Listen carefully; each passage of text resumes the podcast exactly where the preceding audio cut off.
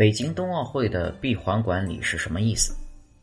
根据最新版的《北京2022年冬奥会和冬残奥会防疫手册》，对境外涉奥人员实行闭环管理。那么，北京冬奥会将如何闭环管理？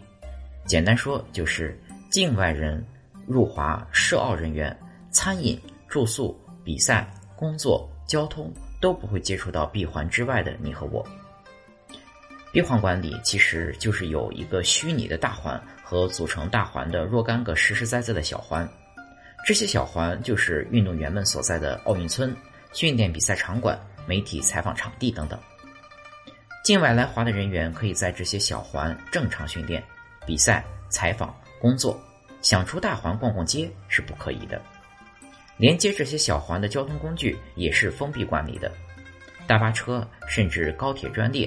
会在各个场地接接送人员，全程不与外环人员进行接触。打完疫苗进入闭环还要核酸检测吗？当然了，境外来华人员一出海关就开始测体温、做核酸检测了。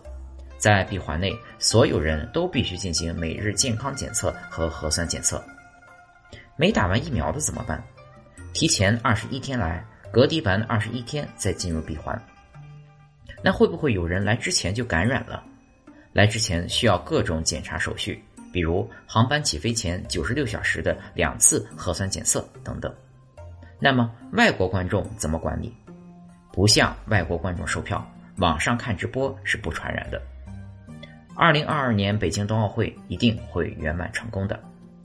想了解更多细节，请参观北京二零二二年冬奥会和冬残奥会组织委员会网站。